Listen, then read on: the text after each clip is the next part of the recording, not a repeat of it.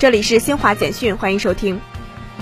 五月七号，天舟四号货运飞船与长征七号遥五运载火箭组合体垂直转运至发射区，将于近日择机发射。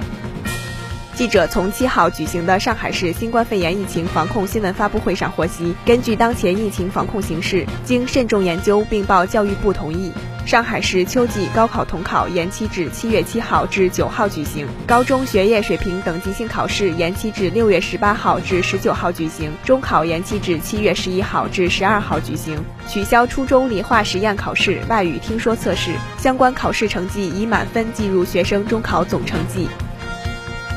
美国疾病控制和预防中心六号表示，全美已累计报告一百零九例不明病因儿童急性肝炎病例，其中五名患者死亡。该机构正在调查导致这些病例的病因。截至目前，没有证据表明这些儿童肝炎病例与感染新冠或接种新冠疫苗有关。